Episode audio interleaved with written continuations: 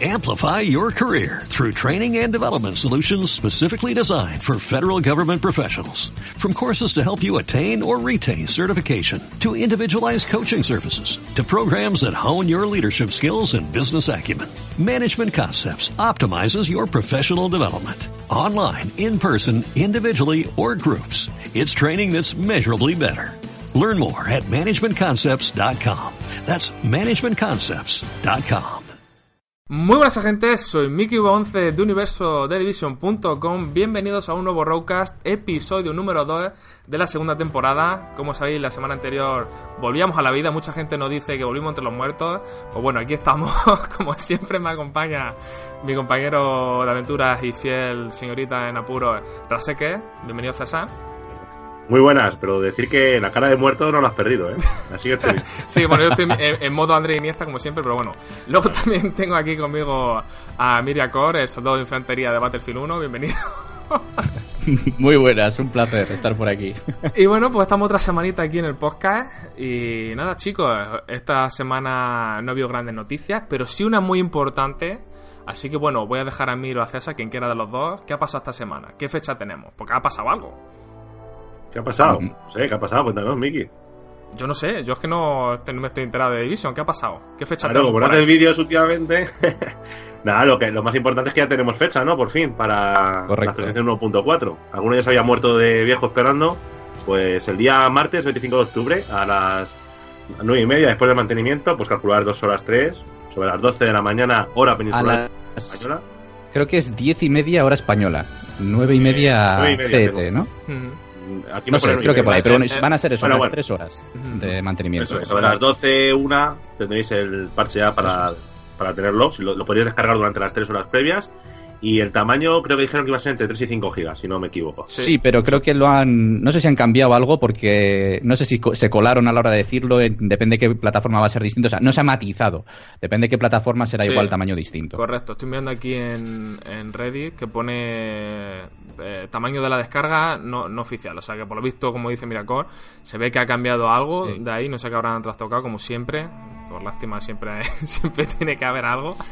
Así que, bueno, pues César, bueno, vamos a ver qué importante es que pasa. esta ya. semana.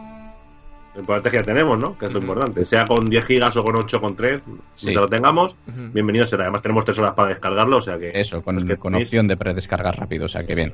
Correcto. Bueno, vamos a comenzar. Eh, lo primero que nos han comentado esta semana ha sido unas ideas ya, una valoración final, ¿no? De lo que fue la experiencia en el PTS. Eh, nos han dicho que, bueno, que lo primero, como ya dijimos la semana pasada, han, estado, han, quedado muy contentos eh, con, lo que, con lo que se ha podido realizar, ¿no? En el PTS. Eh, también nos comentan que lo piensan mantener para futuras expansiones, como por ejemplo Supervivencia, así que me imagino que los usuarios de PC pues tendréis la suerte de ir probando, no sé si todo el contenido, el día que se vaya a lanzar, antes de que se lance Supervivencia, o iréis probando esporádicamente algunas cosas. Eh, y me imagino que los de consola pues nos tocará igual, ¿no? Quedarnos con las ganas porque, como ya hemos comentado mil veces en los vídeos, eh, tras- trasladar lo que es el sistema PTS a consolas es muy difícil hoy en día, ya que toda la información eh, tendría que pasar primero por Microsoft o por, o por Sony, lo que haría el, el trabajo muy tedioso. Por eso la gente de PC pues tiene esta suerte, ¿no? Así Sí. que nada, los de PC ya sabéis que a partir de ahora, en principio todos los contenidos los vais a poder ir probando eh, con anterioridad. Luego también ha dicho que, a ver, a ver, a ver, ha sido que, que eh, no, no, no hay nada más interesante. No hay nada Del- más interesante. Del PTS no dicen nada, porque es que estoy leyendo y básicamente lo único que están diciendo es eso, que están encantados, que es súper bien, que tienen que repetirlo, que la comunidad muy contenta con la, con la experiencia, que han re- recabado muchis- muchísima información.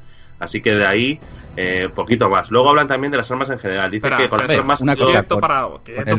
PTS, con el PTS también han comentado que mm, querían matizar también que era la primera vez que Sí. lanzaban el PTS. Eso es lo que- Bueno, lo que- Ubisoft, O sea, hasta ahora na- nunca Ubisoft había hecho algo así. Entonces, pues bueno, hay que tener en cuenta también eso. Pero bueno, ¿Tú qué parece que ha salido nota, bastante qué bien. nota lo pondrías tú, Miracor, del 1 al 10 en general PTS? ¿Ha ido bien, fluido? La experiencia. Sí. Si tuvieras que poner un número, sé que te es complicado porque a ti te gusta pe- No, sí. pensar las cosas, pero así de primera. Te diría que me lo pensaría, pero no, ya, ya que me que mojármelo, mm, no sé, así en experiencia yo creo que un 8 le pondría. ¿Por qué? Pues porque es mejorable, evidentemente. Porque mm, sí me gusta, por ejemplo, a- haber encontrado fallos. O sea, me hubiese resultado un PTS, por ejemplo, malo. Si hubiese salido el PTS, lo hubiésemos probado, tal, y no hubiese habido cambios. Nada, ninguno, cero. Y no hubiese habido quejas. Si no hubiese habido quejas, para mí el, el PTS no hubiese cumplido su labor. Porque siempre va a haber quejas eh, por algún lado o por otro, y balanceos y cosas así. Entonces, el que hayan salido me parece bien, lo que pasa es que siempre es mejorable. Me parece que, que un 8. Y para la gente que está en el chat, ahí rápidamente, spamear ahí, ¿qué nota le pondréis para la gente que haya probado el PTS? Los que no lo hayáis probado, pues lo podéis poner también si os apetece, pero básicamente Eso es. el No. criterio que tenéis, ninguno porque no lo habéis probado. Así que nada. eh, Hombre, César. pueden opinar, ¿no? En base a lo que han visto en el canal de Miriacor, ahí tienen. Sí, pero bueno, Y por mucho que veas, también. si no lo has probado, yo también he visto un montón de vídeos, pero si al final no lo has probado, te quedas con las ganas. O sea que.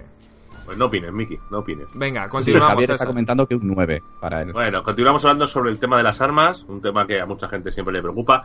Nos han dicho que con las armas ha sido difícil desarrollar el equilibrio entre potencia y funcionalidad, que han hecho diferentes ajustes en cada una de las semanas que ha durado el PTS. Y eh, bueno, dicen que se van a implementar muchísimos cambios en las armas para la actualización 1.4, pero que no todos esos cambios se van a ver reflejados solo en la 1.4, sino que en futuros parches posteriores se irán también mejorando eh, las armas o cambiándolas según la- los feedbacks que, que reciban de la comunidad. Mm. Y nos deja también así como apunte que para el, el tal Frederick este, su arma favorita es la M4 policial. Eso es lo que nos dicen. No sé, habrá que probarla a ver o, o nos está engañando, ¿sabes? Para que Sí. el primer día vayamos todos como tontos a por esa arma y no nos demos cuenta que la, la que está chetada es otra, pero es su Hombre, yo te diré que de las que he probado, la Scarache me parece una bestia parda si quieres ir a DPS, ¿eh? Sí, lo dijeron, lo ya en su día. El día que hicieron el, el stream ese donde Sí. presentaron ellos la 1.4, el PTS, eh, ahí ya Mm. dijeron que las Careche la habían retocado y que iba bastante bien. Estuve probando con, con otra gente en el PTS a enfrentamientos PvP en el que estábamos en el propio grupo y nos separábamos y nos enfrentábamos unos a otros. Me repartían por todos los lados. Ellos, eh, entonces vi cómo lo tenían ellos preparado. Yo iba además con, con el Banshee, que lo pude probar. Y me equipé con la Scar H y con Banshee, o Scar H y Nómada también para hacer pruebas. Y ostras, ahí ya repartíamos. O sea, de un disparo conseguía quitarle un tercio de vida. Si le acertas bien. Entonces, pero claro, eh, para eso tienes que desprenderte de otras cosas. Entonces, esa, cuidadito que reparte mucho. Bueno, luego seguimos con el tema de las armas con nombre, ¿no? Otro también de los Mm. debates que hemos tenido muchísimas veces. Eh, dicen que las han reescalado, es decir, las, las han equiparado en nivel a- al resto de armas en el parche 1.4, eh, pero no van a hacer lo que sería eh, cambios con respecto al arma. O sea, van a ser tal cual como eran, pero evidentemente con mayor nivel. Ellos dicen que para futuras actualizaciones tienen pensado eh, pues abordar el tema de pues cambiar esas armas, teniendo en cuenta sobre Sí. todo la, la cantidad de gente que les ha pedido cómo le gustaría que fueran esas armas con nombre, ¿no? Lo que hemos aquí debatido mil veces. Que esas armas debían ser las que eh, decantaran más el juego, ¿no? O más difíciles de conseguir, como pasa en cualquier Claro. otro juego. Pues de- dicen ellos que tomarán nota y que para futuros parches, pues lo implementarán. Así Yo lo- que nada, yo de lo momento que- lo único que sabemos es que Yo lo que digo es por qué no cogen ya este tema de las armas con nombre y lo solucionan ya. O sea, llevan desde la 1.1 sabiendo que las armas con nombre no funcionan Sí. en este juego, que no son valiosas.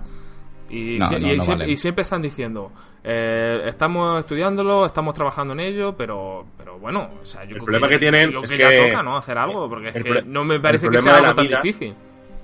Pero el problema de la Midas al principio, yo creo que fue, fue- hizo mucho daño.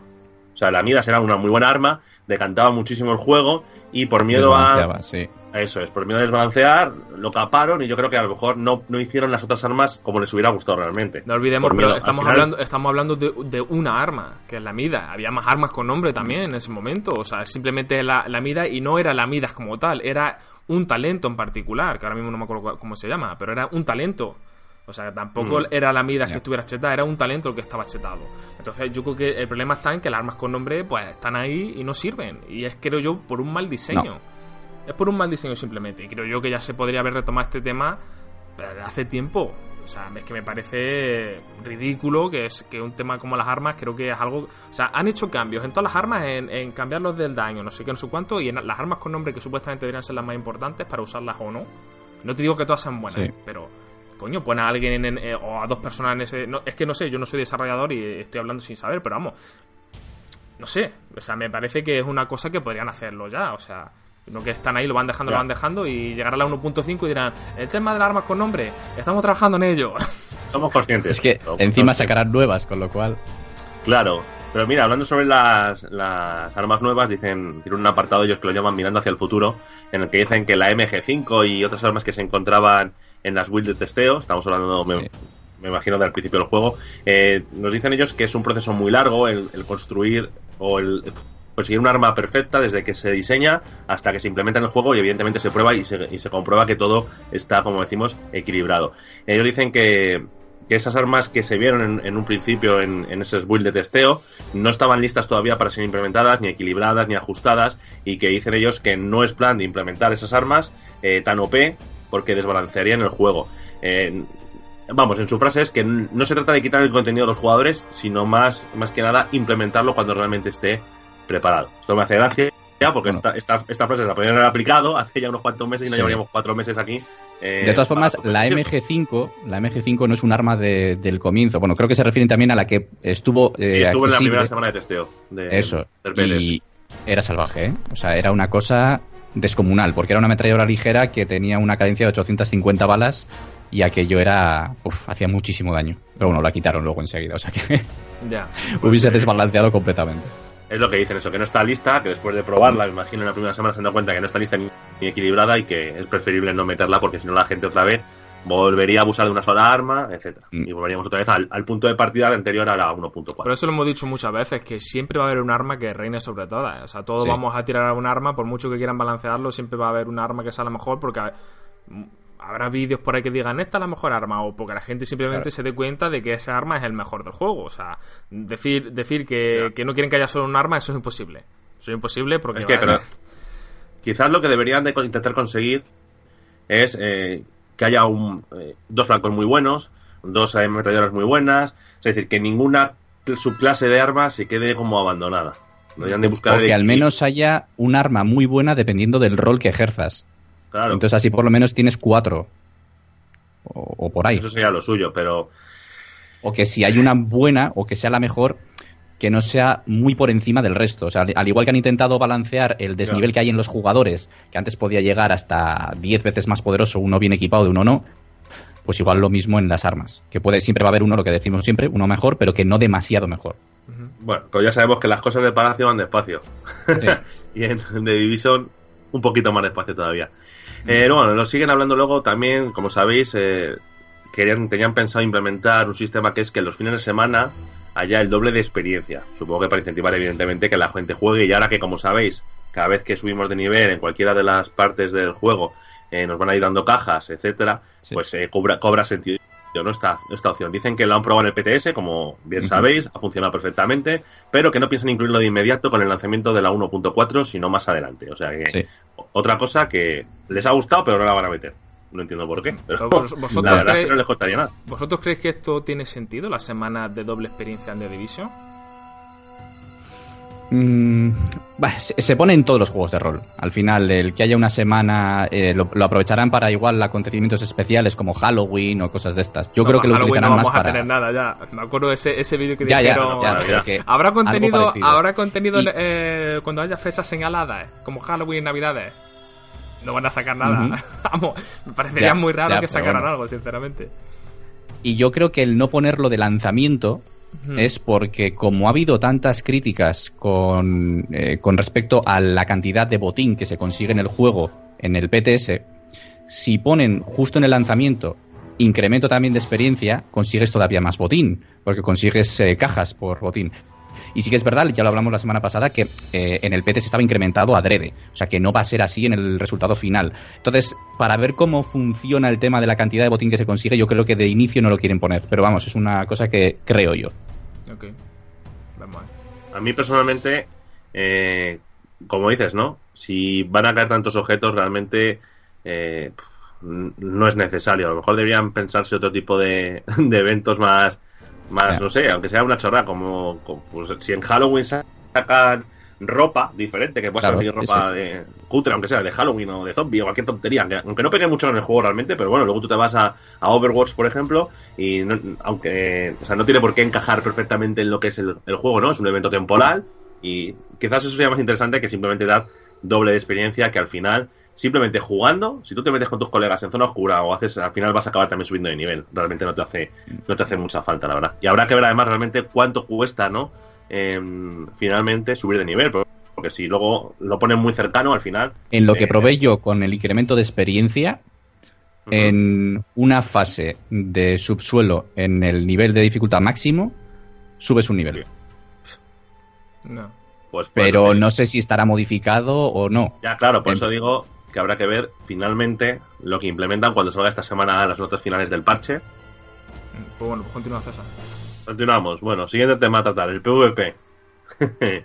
que tanta gente le tiene miedo o- y a la vez tanta gente le gusta.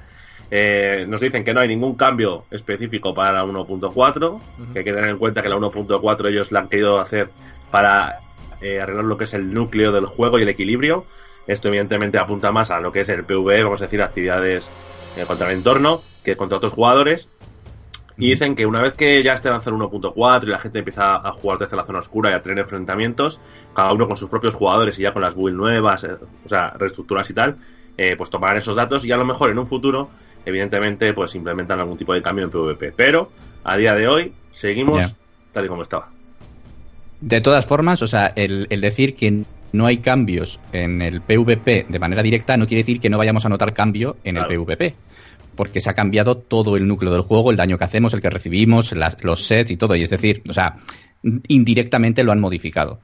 Y a mí personalmente, lo poco que he probado, mm, claro, igual es también por probarlo y demás, pero me llamaba el, el volver a, a PvP. Y estuve probando enfrentamientos y todo eso, y bien, hombre, me, me- me matan, les mato, tal, un poquito de todo, ¿no? Un poco variado, pero el gusanillo ese de volver a enfrentarte con los jugadores y demás, pues sí, estaba, estaba por ahí. Entonces, a ver, a verla ahora cuando la comunidad entera se meta dentro y empiece a probarlo, pues eh, veremos a ver qué resultado tiene y si le gusta a la gente lo que, lo que ve o no.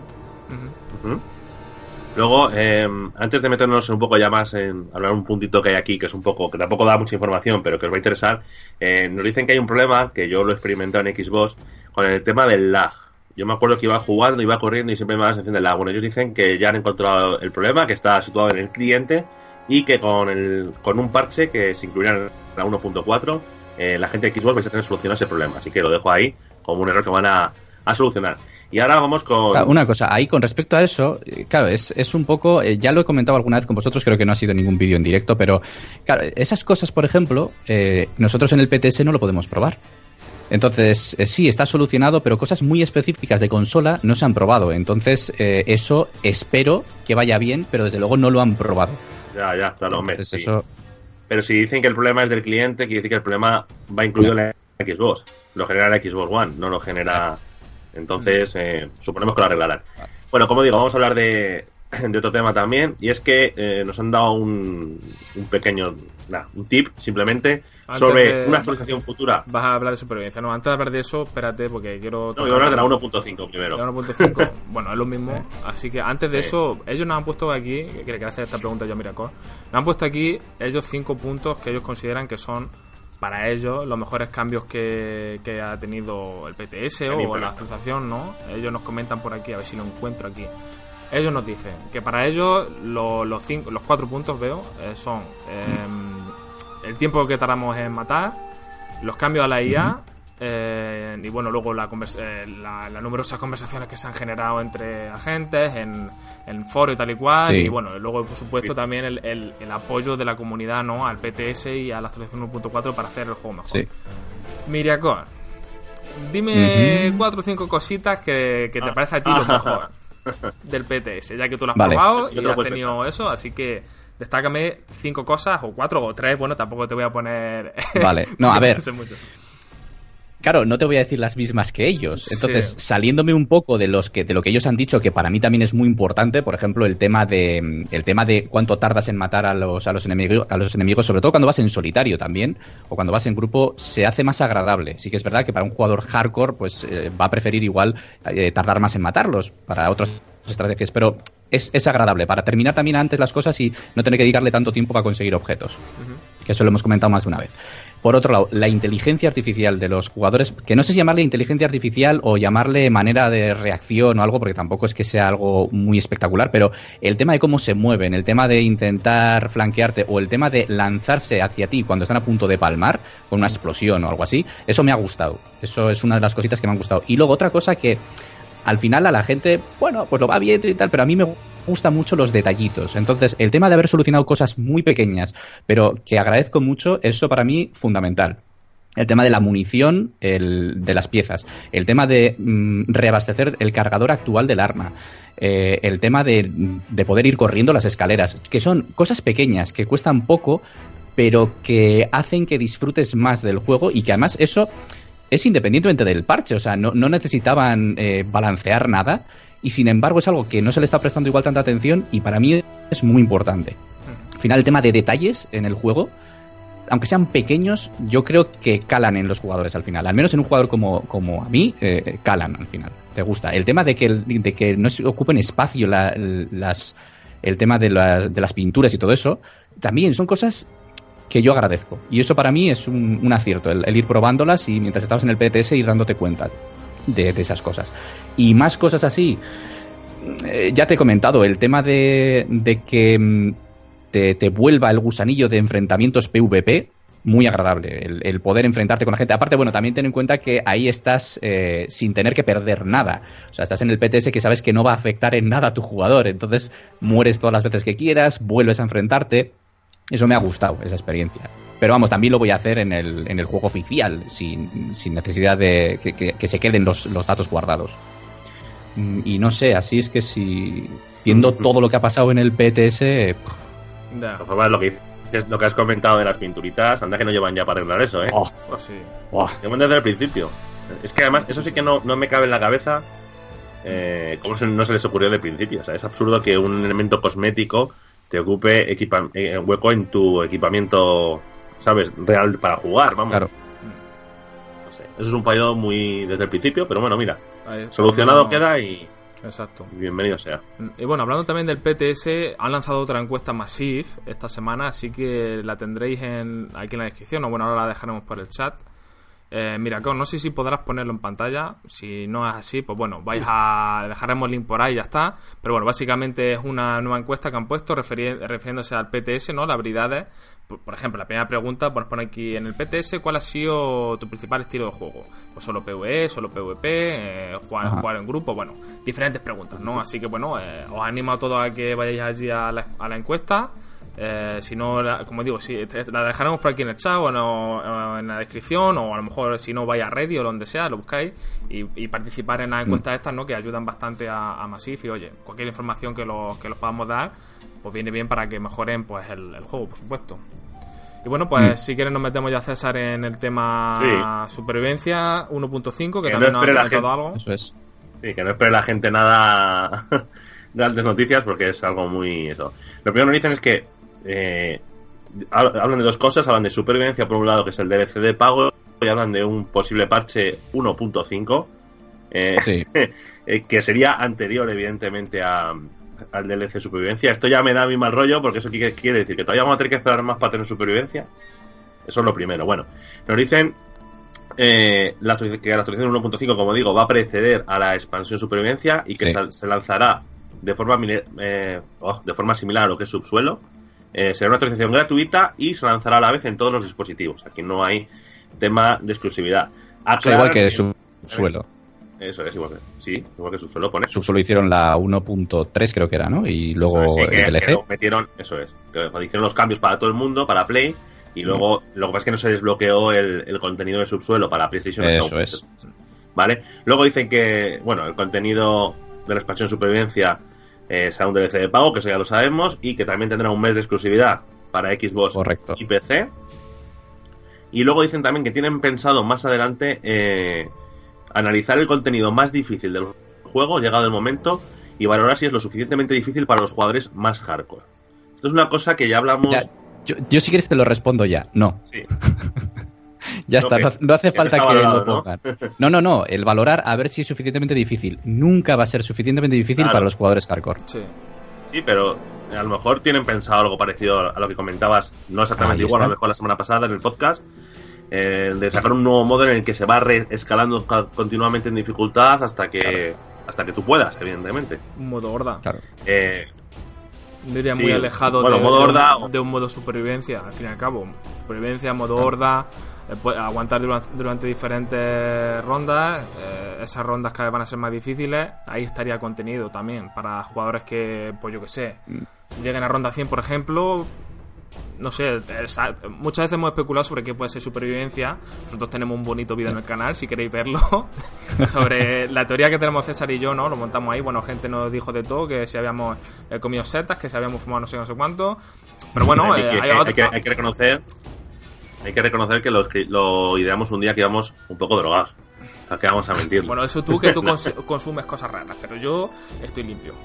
Así que, así que bueno, pero bueno, otra de las opciones que, que siempre hemos barajado, creo yo, desde el principio de que ya haciendo el podcast es ese modo horda para supervivencia, ¿no? O sea, no sería tan raro poner, habilitar una zona en la que podamos tener pues, construcciones, ¿no? A lo mejor nos habilitan unas torretas para, para rondas más altas o yo que sé, o a lo mejor no, a lo mejor nos dejan una zona y venga, defiéndete hasta que mueras. Yo que sé, pero sí, sí, sí. podría ser ese contenido para supervivencia, quizás. Yo espero que no sea un modo horda, porque si es un modo horda eh, sería básicamente como la primera raid, que si lo piensas es eso, aguantar eh, oleadas de enemigos en un sitio ahí parapetado y la verdad es que para mí sería una decepción. Yo no espero que sea exactamente lo que nosotros hemos comentado en el vídeo, pero sí que se acerque más a la experiencia que vimos realmente en aquel teaser de hace ya de la conferencia aquella de Ubisoft de perdona, de L3 en la que no se enseñó nada. Pues desde entonces que espero que se parezca más a eso del vídeo que a lo que estás comentando. Yo personalmente. Luego ya veremos, porque con, con, The Division nunca se sabe. Yo lo que creo que va a ser más una experiencia, y, estoy seguro, no sé por qué me da, que va a ser supervivencia. Mucha gente está pensando que va a ser algo de zona oscura PvP por el tema de que su suelo fue enfocado a PvE. Pero yo sinceramente creo que va a ser eh, PvE también, ¿eh? A lo mejor cambian algo en la zona oscura, quizás por, no dejarlo de lado, ¿no? Pero vosotros no creéis que va a ser PvE. Es que no sé, a mí, como, además ese teaser que nos mostraron donde se veían los Hunters, bueno, ya sabemos que los cazadores son una nueva facción. No sé, no sé por qué me da que quieren, quieren potenciar el PvE a pesar de que la gente está pidiendo cosas de PvP. No sé. Sí, sí. sí, puede ser, puede ser. por nombre, por concepto y todo, tiene pinta de que puede ser también PvE otra vez. Lo que pasa es que, claro, como la gente está demandando tanto PvP, y es verdad que falta un, extra al PvP, que ya lo hicimos en subsuelo, nos dieron para PvE. Mm. Eh, igual por eso la gente está esperando, pero lo que dices es que puede ser perfectamente más PvE todavía. Es que realmente. Sinceramente, ¿qué eh, cambia? De PvP. Claro, yo. Enfocado supervivencia. yo, quiero, yo quiero recordar que en su día hubo una supuesta filtración, rumor, etcétera, de que iba a haber tres nuevas zonas dentro de la zona oscura y que cada una de estas tres zonas dentro de cada zona iba a haber una especie de como de regla o de forma de juego o sabes algo diferente hmm. entonces si realmente quieres contentar a todo el mundo lo suyo es que sigas fomentando evidentemente contenido PvE eh, pues con algo parecido por ejemplo pues a lo que como dice Miki hemos comentado nosotros en el vídeo eso estaría muy bien pero si también quieres contentar a la gente del PvP no te puedes limitar única y exclusivamente a a poner tres zonas más de la zona oscura y que la gente ahora en vez de correr de la zona 1 a la 6 tenga que correr de la 1 a la 9 eh, estaría bien porque habría ampliación del mapa como tal, pero falta más eh, o, inventarse algo nuevo, ya que innovaron con, zona oscura, con la zona oscura, o si no simplemente que recurran a lo más sencillo que es poner modos PvP clásicos y punto, para que la gente cuando se aburre y quiera jugar otra cosa dentro del propio de Division, pues simplemente pues pueda hacer enfrentamientos, captura o cualquier cosa de esa. Yo lo veo muy difícil porque tal y como está montado el juego no creo que le pegue ese sistema, pero eh, yo como vosotros creo que va a ir más orientado al PvP que al PvP, ¿verdad? Yo porque por ejemplo aquí dice Jonathan Robles nos, comenta en el chat, dice que metan eh, que amplíen la, zona oscura con Central Park, que no lo imaginemos, ¿no? Vale, muy bien, te lo compro. Me amplían la zona oscura, me, Central, me, meten Central Park, pero no deja de ser una nueva zona donde a veces nos encontraremos con enemigos y con, y con otra gente para matarnos, pero ¿y qué? A mí no me aporta nada eso, porque la primera vez que entre me va a parecer como wow, o sea, Central Park y seguramente con la estética de Division pues esté muy currado, ¿no? Pero no va a pasar de ahí, no es un nuevo modo, no es un nuevo... Eh, no es nada que me aporte nada nuevo, o sea, ese día lo disfrutaré, pero luego ya el día siguiente, vale, pues estamos en Central Park, o una extracción en Central Park, ah, pues muy bien. ¿Y qué?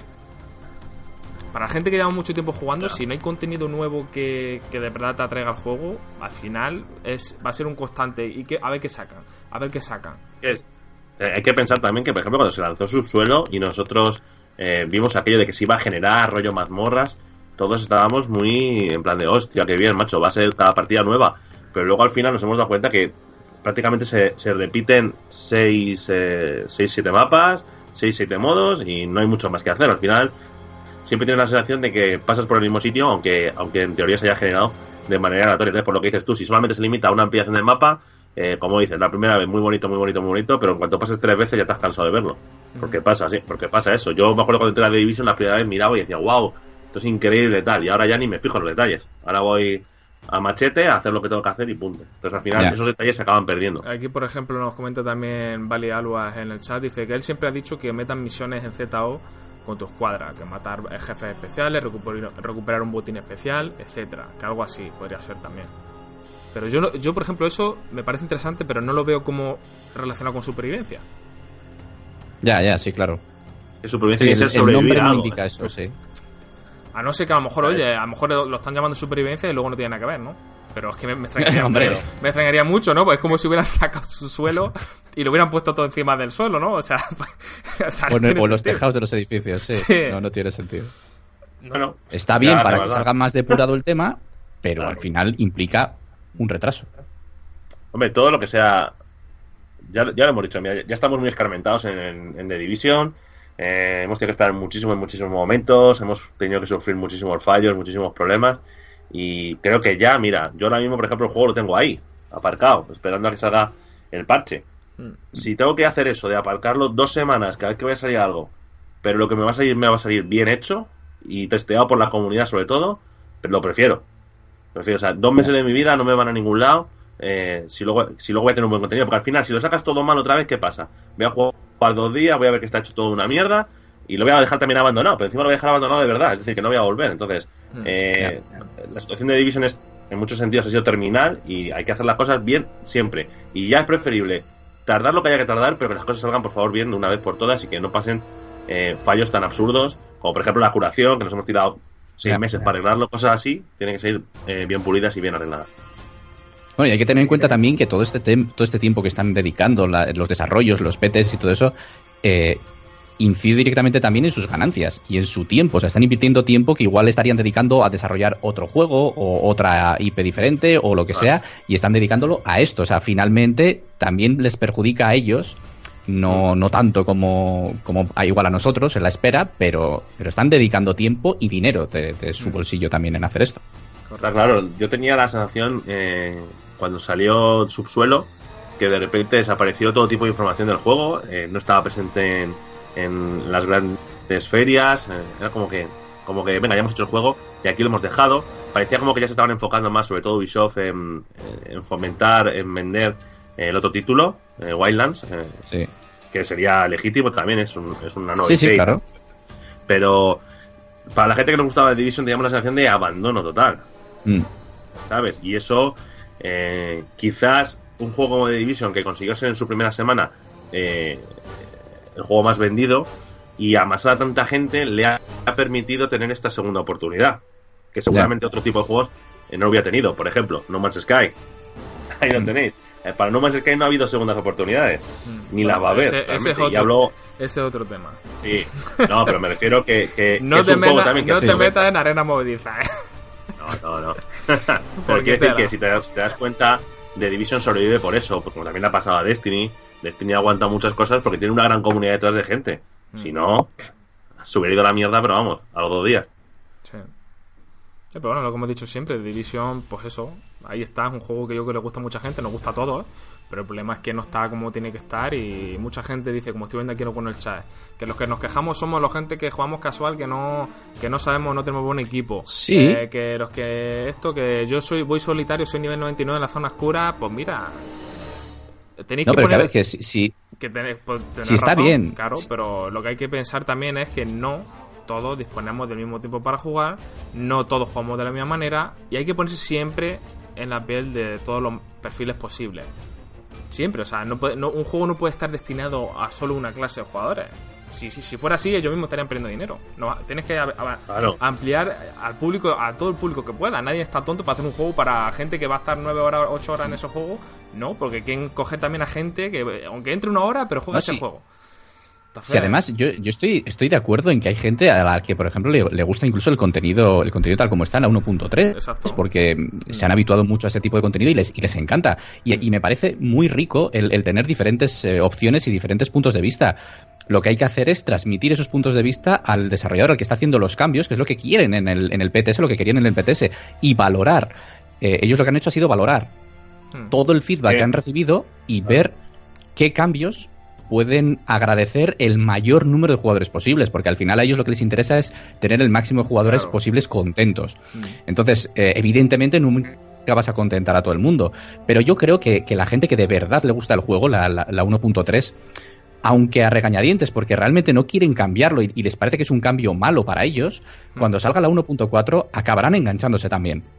Y esa gente que es muy buena en la 1.3 seguirá siéndolo en el 1.4 y repartirán y serán jugadores hardcore y muy buenos. Mm. Eh, sin embargo, lo contrario yo creo que no hubiera ocurrido. Es decir, si los jugadores que están descontentos con el 1.3 por el desbalanceo, si hubiese seguido en, en esa sintonía y además viendo el feedback que han recibido de la mayoría que quería el cambio, hubiese acabado abandonando el juego y cada vez habría menos y menos gente. Mm. Entonces yo creo que va por ahí a mí, yo, eh, como dices, entiendo la postura de, todo de todo jugador dentro de Division, pero es que lo que no puede ser es que, no, como tú tienes media hora para jugar al día, una hora, tú no, tú no eres digno de jugar a este juego, tú no puedes jugar o olvídate, aparcarlo, no te lo compre. No. Bueno, si el 90% de los jugadores o el, o el 75% de los jugadores jugasen 8 horas al día, pues mm. seguiría por ahí el tema y los desarrolladores no hubieran hecho cambio. Pero lo que te digo, como yo creo que la mayoría prefiere. Y además, eh, en la historia de los videojuegos se ha demostrado que al final el tener juegos que en poco tiempo agraden al jugador y, le favorezcan esa inversión de tiempo, mm. al final tienen feedback positivo. Sí. todos, sabemos muchas veces, aunque juegue al día 3 o 4 horas, pero ahí siempre a lo mejor un día que no puedes, o dices, bueno, tengo una horita. Si, si esa hora que tienes es para jugar a Division, sabes que no vas a sacar nada, vas a jugar a otra cosa, que sabes que en una hora te va a ser más útil. Y luego también hay que recordar... Otra cosa es que en ningún juego lo consiguieras. Exacto. Hay que recordar también que hace tiempo ellos, cuando presentaron los cambios que iban a introducir en la 1.4, los que tenían pensado, sacaron una gráfica de la gente, que, mm. la gente lo que jugaba actualmente, ¿no? Y lo que menos se jugaba hoy en día era la zona oscura. Lo que menos se jugaba. Por lo tanto, ¿cómo vas a hacer unos cambios en un juego relacionado a gente que, solo juega zona oscura? No puedes, porque tú. Y además, el, el, baluarte del juego es, la zona oscura. Es, uno de los, de los pilares, de, uno de lo que llevan por delante y, la, innovación. Entonces, si eso es lo que está fallando. Exacto. Exacto. Si está, si, está viendo que tu, la mayoría de tu público no juega zona oscura, se están quejando de esa zona y juegan otro contenido, algo pasa. Entonces la gente que, mm. la gente que dice la zona oscura está bien, eh, no sé qué, no sé cuánto, tal y cual, como ha dicho Miracle, oye, podemos entender que te guste cómo está el contenido, pero si la gran mayoría no opina así o la gran mayoría, bueno, es que ahí están las estadísticas, ¿no? Los, datos nos mienten. Entonces, por lo tanto, ellos tampoco quieren perder gente, como ha dicho Miracle antes, y a ver, al final tienen que mantener al público. ¿eh? claro, tienen que mantener al público ahí lógicamente. Oye, además es que me, parece positivo y creo que es, un punto de vista que tienen que, exponer y que tienen que hacer llegar cuanto antes a, los, eh, a los trabajadores, pero mm, si la mayoría no opina así, es como si estuviésemos en el, en el estado contrario. Si la mayoría de gente opinase que la 1.4 no debe salir y se queda la 1.3 y nosotros opinamos como estamos opinando ahora, pues diríamos, oye, pues a nosotros no nos agrada ese cambio, no estamos a favor de, dejarlo con la 1.3, pero tendríamos que asumir el, el, cambio, pues de la misma manera. Hmm. Claro. Ah, pues como comentaba por aquí, eh, Andrés Ábalos y Santovares, que aprovechamos también para saludar aquí a Santo, que lleva ya un ratito con nosotros. Y yo también eh, saludar a la JTF de Division, que han pasado por allí, los he visto rápido, pero no he podido. Pues saludos quedan también. Nos decía Andrés Ábalos que lo que estaba comentando en era verdad, que antes tenían un grupo que entraban mínimo cuatro personas, eh, cuatro horas, perdón, al día, los siete días de la semana, y que la 1.3 hizo que poco a poco esa gente se fuera, fuera abandonando. Y es una cosa que a nosotros también nos pasó, personalmente. Yo al principio teníamos gente para jugar y poco a poco cada uno ha ido migrando a un juego diferente y porque era, yo por lo menos, yo no disfrutaba con la 1.3. ¿Seré malo? Pues será porque seré malo, pero yo no la disfrutaba. Mm, y como yo me imagino que un porcentaje muy alto. La gran, la gran mayoría, y por ahí igual nos preguntaba alguien que no me acuerdo el nombre en el chat, nos preguntaba que cómo creemos que afecta la salida de títulos como Battlefield, como Call of Duty, etcétera, otros muchos, eh, a, a la 1.4, ¿no? Si va a atraer a la gente, si no, pues lo que hemos Ve. dicho y comentamos la Pues- semana pasada. Afecta lógicamente. Claramente va a afectar negativamente. o sea, Exacto. muchísima gente se va a ir a, a otros juegos. Yo, por ejemplo, también estoy jugando Battlefield. Battlefield 1, que, que es un juego, una saga que me gusta muchísimo. Empecé con el 4 y, y voy a meterle muchísimo tiempo también a Battlefield. Lógico. Pero es que Sí, es normal. Pero no, no es, no es tanto ya por la situación del juego, sino yo aunque el juego estuviese súper divertido ahora mismo. Claro, claro. Cuando sale un, juego nuevo acabo jugando. O sea, no es el juego el que mata a The Division. Ujú. O sea, eso es, No, es no, absurdo, no. porque es- eh, te vendrá por épocas. Cuando salga Supervivencia, llevaremos a lo mejor, en Play 4 sobre todo, a lo mejor llevas ya cuatro meses con Battlefield, con Call of Duty, ya estás aburrido y te apetece probar algo y sale Supervivencia, te llama la atención y entonces, ¿qué, ¿cómo vendes la noticia? ¿Vendes como eh, Supervivencia hace que la gente deje de jugar a Battlefield y Call of Duty? No, es el tiempo y el, el, cansarte de algo lo que hace que vayas cambiando. Pero eso no Sí. quiere decir que, que lo mate o que acabe con ello. Evidentemente repercute negativamente porque muchísima gente el parche 1.4 no va a ser suficiente como para volver. Volverá, lo probará un ratito, jugará un poquito, se equipará un poquito y evidentemente se centrará más en, en los juegos nuevos, como es lógico. ¿Y qué es lo bueno? Que aunque lo pruebe poquito tiempo, estará preparado el contenido para que consigan cosas. Claro. Y te llevas la, te vas con la sensación buena. Con un buen gustillo. Aunque luego Claro. no vuelvas hasta el DLC, pues dices, oye, pues he conseguido alguna cosilla. Eh, son cambios así, ¿no? Pero bueno, cada uno valorará luego. Eh, hoy en día, tal y como está la industria, todos los juegos son juegos de temporada. Hay temporadas que vas a jugar a una cosa, otra temporada jugarás a otra, y punto. O sea, no hay otro juego, no hay juego que dure para siempre. Y eso es así, y ya está. Y no hay nada verdad. malo, y no hay nada malo en, en coger y decir, "Ah, ya, ya, eh, es como que si le, estoy, le estuviera siendo infiel a- al juego. Pues, si juega otra cosa, pues bien, y ya está. Pasa que sí que es verdad que, por ejemplo, Division pe- peculiarmente lo que le ha pasado es que el contenido no estaba ah, para- disponible para gente que ha perdido su grupo, que juega sola. Entonces, ¿qué hace la gente? Pues directamente dejarlo. Es lógico. Claro. Sí. Pero es que estamos, estamos también muy mal acostumbrados. Yo me acuerdo hace cuestión de 3 o 4 años, yo todos los juegos que tenía, como dices, eran muy temporales. Y cuando digo muy temporales es que salvo juegos como deportivos o tal, que te pueden durar durante todo el año para jugar dos o tres encuentros y luego dejándolo, o sea, para entretenerte en momentos muy puntuales, eh, yo la mayoría de los juegos que he jugado han sido siempre eh, juegos de 10, 15, 20 horas, te los pasabas y punto. Luego si querías los repetías.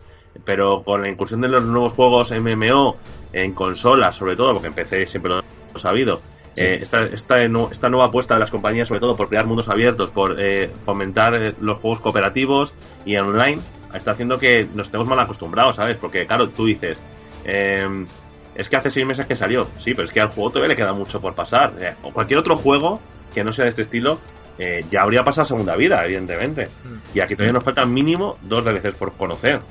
¿Sabes lo que decir? Entonces estamos muy mal acostumbrados en el sentido de que, eh, como sabemos que va a haber más contenido, lo queremos ya y de cualquier manera. Y eso es lo que ha que- hecho que en su día Ubisoft.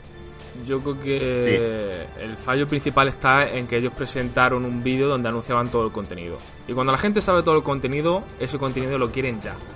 Y- o lo quieren en, en un plazo de dos meses. Si ellos no hubieran presentado todo el contenido que íbamos a tener durante el año y la gente no está esperando nada, Ya. lógicamente lo van a esperar. Pero tú sabes ya, viene- tú si te has comprado el Season Pass, ya sabes que ha pasado un DLC y que te quedan dos. Y que esos dos los quieres ya porque estás cansado de jugar al primero. Es lo que Ya. le pasa, por ejemplo, a otros Bueno, y que títulos han puesto fechas a todos desde Claro. el principio. Eso es, es como otros títulos que tienen el Season Pass y te, te dicen esto, esto más o menos por esta fecha, esto por lo otro, y sabes que vas a tener ese contenido. Cuando ya han pasado ese contenido a las dos semanas o el mes de que está fresco, ya estás esperando el siguiente. Por lo tanto, al final, y, y a Division está pasando eso, que todos los problemas que han querido, que, han te- que ha tenido el juego, venga, lo echamos para atrás para sacarlo bien. Mucha gente lo ha entendido, otra gente no. Y gente que ha pagado por, por el Season Pass y se esperaba ese contenido de subsuelo, o sea, perdón, de supervivencia que se esperaba, este se esperaba para septiembre y, y- y quizás nos llegue en 2017, pues esa gente dirá, pues mira, oye, yo me he gastado un dinero y quiero mi dinero y no lo estoy viendo. Pero que también es normal. Entonces, yo qué sé, son también depende de, pues eso, de qué tipo de juego Pero- sea, de, de- de la, de la expectativa. Pero entrar en ese juego realmente es eh, ser partícipe de otro sería ser partícipe de otro nuevo fracaso por parte de Ubisoft. Si ellos se han dado cuenta que su problema ha sido las prisas, el querer todo sacarlo rápido, el querer todo enseñarlo rápido, quieren enganchar a la gente de una manera muy directa y muy rápida, al final, si vuelves a hacer lo mismo con los próximos DLCs, vuelves a caer otra vez en lo mismo. Y si sacan supervivencia mal hecho y con prisas, porque evidentemente la gente lo demanda y como dices tú ha pagado y quiere el contenido ya, porque está hasta las narices ya de jugar a su suelo, ¿vale? Si haces lo mismo otra vez, volveríamos a tener el mismo problema. Sacaríamos supervivencia, la gente lo probaría, se empezaría a desbalancear de un sitio, todo el mundo se empezaría a quejar, habría que volver a parar otra vez toda la maquinaria, volver a hacer un PTS, volver a probar todo.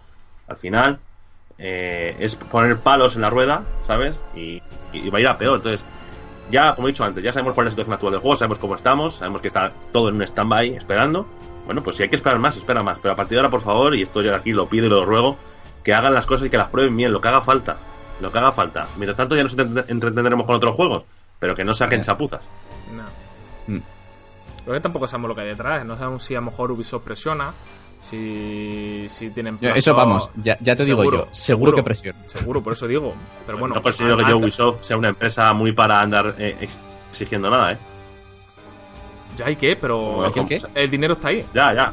O sea, claro que no, pero vamos a ver, si ellos tienen unos plazos, a saber qué tipo de, de, tratos tienen también con el, el tema de la exclusividad que hay mucho detrás seguramente y mucho maletín y muchas cosas que no sepamos. y vete a saber si Ubisoft no está contratando a Massive para otro tipo de proyectos y cada tiempo que dedican en este proyecto no lo están dedicando en el otro y es una pérdida directa para el, productor que es Ubisoft. Entonces es que al final es, es, una pérdida, por eso os digo que están gastando también dinero en esto. Yo imagino que si han, han parado todo y han sacado un PTS, eh, están intentando hacer que la comunidad se involucre lo máximo posible para que el juego mejore, yo imagino que es porque lógicamente habrán tenido pues contacto con Ubisoft y hayan dicho, mira, da igual, tranquilo, cubrimos la espalda, lo que sea, lógicamente. O sea, me imagino que si Ubisoft hubiera querido, al final acabó la distribuidora, por mucho que, que los desarrolladores quieran, hubiera dicho, pues mira, a, a mí me dijiste que iba a sacar este contenido en verano y lo quiero ya. Hubiera salido igualmente, ¿no? Pero bueno, parece ser que también Ubisoft después de que yo sinceramente tengo que decir que yo creo que al principio, quizá ahora han reculado un poquito con el tema PTS, pero yo, eh, cuando, eh, si os acordáis todo en el E3, cuando presentaron ese contenido que íbamos a tener, su suelo, supervivencia y tal, yo sentí viendo la, la, conferencia de Ubisoft que The Division era un juego como que llevaba dos años en el mercado. O sea, un juego que, que, que, en, junio fue el E3 Sí, sí. Pues eso, un juego que lleva dos meses, tres meses en el mercado. Parecía que era un juego que ya dos años. Pasó por el E3 sin pena y sin gloria. O sea. Sí, no, no, fue un poco catástrofe, sí, la, la emisión Yo recuerdo que cubrimos la conferencia pensando que iban a sacar algo y nos encontramos eso. Un. Un vídeo. el, el, teaser aquel y nos quedamos con cara de estúpidos, como he dicho antes, sí. Bueno. Eh, lo que dices, yo creo que, como he comentado antes, que querían concentrarse más o querían darle más presencia dentro de la conferencia al, otro, al otro título y, ya está. Mm. Y fue así. Ahora se han dado cuenta de que a lo mejor centrarse todo en un nuevo proyecto sin saber cómo va a salir y perder una gallina del huevo de oro como podría ser de Division, a lo mejor no es tan rentable. Y esperemos que en todo este proceso, evidentemente, los que salgamos más beneficiados, aparte de ellos, evidentemente, seamos nosotros. Ya y esto también repercute directamente a una posible secuela. Ya lo dijimos también la semana pasada. Que si en caso de que hubiera un Division 2, eh, la gente lógicamente diría, eh, cuidado que el 1, como dijiste también César, va a depender mucho de ese contenido de supervivencia, de ese contenido de, de la standing o como se llame el último DLC. Eh, veremos a ver qué, qué, sale ahí para ese... Yo evidentemente hasta el último DLC no voy a condenar ni a opar al juego. está claro. Yo quiero ver el contenido entero. Quiero ver el juego. Lo que en otros en otra época hubiera sido el juego entero, porque ahora ya sabemos que todo va por artículos por DLC, pues quiero ver lo que es realmente. Porque me imagino que eh, el último DLC tiene que ser, o deberían de, poner toda la carne en asador en él. Aunque ahora realmente su supervivencia sea muy importante, eh, no hay que olvidar que el, último DLC va a ser a la vez en, todos en todas las plataformas y que en teoría sería el último. Entonces ahí es donde tienes que dejar, sí o sí, el buen sabor de boca. ¿Por qué? Porque si los jugadores durante, durante el año han ido, bueno, eh, sí, bien, mal, bien, mal, pero en el final se quedan con un buen sabor de boca, eso es lo que incitará a que la gente o compre más contenido si lo sacan, o saquen un segundo título, o sigan apostando por IPs eh, creadas por Massive Ubisoft. Sí, la estocada final del sabor que te quede final eh, decantará mucho a la gente, para un lado o para otro. ¿Y vosotros creéis que, por ejemplo, cómo sentís respecto a la, a la actualización 1.4 que sale este martes? ¿Os veis con ganas de jugar o veis que, bueno, pues lo probaré el martes y el miércoles estar en el Battlefield? Eh, y esta pregunta va tanto para vosotros, César y Miriacor, como para la gente que está en el chat. Rápidamente, ¿vais a jugar Sí. el martes a la actualización 1.4, sí o no? Rápidamente ahí en el chat vais poniendo sí, no, sí, no, sí, no, sí, no.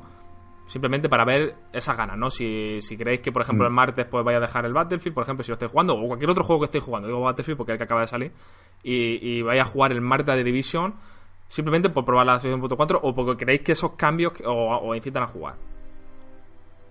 Yo diré Hombre, que la probaré luego- por el canal, pero no estoy con muchas ganas. O sea, a ver, yo sí que es verdad que ya he probado mucho de lo que va a salir en el PTS. Hmm. Entonces, hombre, si, si la voy a probar para ver el resultado final, sobre todo si la, si la lían o no la lían, Sí, depende de qué cosas, para cubrirlo también un poquito si puedo. Lo que pasa que el martes entre semanas ya sabéis que yo tengo muy poco tiempo. Entonces, eh, intentaré jugar un poco y ver a ver cómo, cómo sale el resultado final. Pero no me va a dar tiempo tampoco para farmear demasiado y conseguir objetos, porque los objetos que tengo ahora mismo no van a ser los mejores y lo que, lo que voy a buscar igual para la 1.4.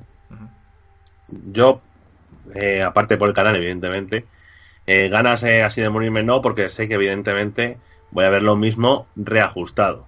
Eso me echa para atrás porque no es contenido nuevo y como hemos dicho antes, lo que demandamos, lo que siempre queremos cualquier jugador es ver cosas nuevas. Pero sí es verdad que el hecho de, de lo que he visto y lo que ha comentado Miyako sobre el tema de la zona oscura, el saber que por lo menos tengo alguna oportunidad de vez en cuando de tener un enfrentamiento en el que puedo hacer frente o incluso ganarlo, eh, con lo que me gustaba a mí la zona oscura, que es realmente a mí lo que me motivaba en, en The Division, cuando me quitaron la zona oscura me quitaron The Division realmente, eh, pues sí me hará, pues a lo mejor no, no le dedicaré como le dedicaba antes, cinco horas a lo mejor, pero una horita a lo mejor entre cenar, venga, voy a meterme tal, voy a echar una partida, pues seguramente si lo haga, sí volveré. Pero Seguirá habiendo digo- gente muy poderosa en la zona oscura, ¿eh? ya te he avisado. Lo que pasa es que, bueno, puedes Sí, llegar pero a bueno, eh, como todo, ¿sabes? También habrá que ver esa gente que es poderosa el mismo martes. Habrá que ver si esos, si esos sets que llevan le permiten Ya. seguir siendo tan poderosos o tienen todavía que volver a farmear. Porque Sí, sí, sí. es como que es un, un poco un reseteo. Venga, vamos a empezar otra vez y vamos a ver que evidentemente está claro que el que le dedica más horas tiene más probabilidades evidentemente de tener mejor equipo, tiene Claro. más probabilidades de... Y se- evidentemente va a jugar mejor. Eso está claro. Si a mí, cuando me ganan en la zona oscura y me destrozan, pues yo no soy de los que me enfado, pues me han ganado porque son mejores, evidentemente, salvo que vea algo raro. Pero eh, quiero también tener la opción de que si por lo menos voy con un equipo de tres, o sea, con cuatro personas, eh, en algún momento tener la sensación, por lo menos, la sensación de que puedo hacerle frente. Ya. Siendo, como decimos, un jugador a lo mejor ya que no va a ser tan, tan hardcore en el sentido de darle tantas horas, sino que voy a estar más, eh, pues eso, repartido entre otros videojuegos, evidentemente. Cuando salga supervivencia, seguro que volveré ahí y querré jugar Sí, sí, supervivencia. seguro. pero Me de que momento. lo más importante para, para esta actualización, yo creo que es importante sobre todo que todos la probemos, que lo comentaba por ahí, a ver si encuentro el nombre de, de la persona que lo ha puesto, Alfredo Espinosa, que sea no lo más importante probarla, eh, exprimirla al máximo, ya que no hemos podido hacerlo durante el PTS, ¿no?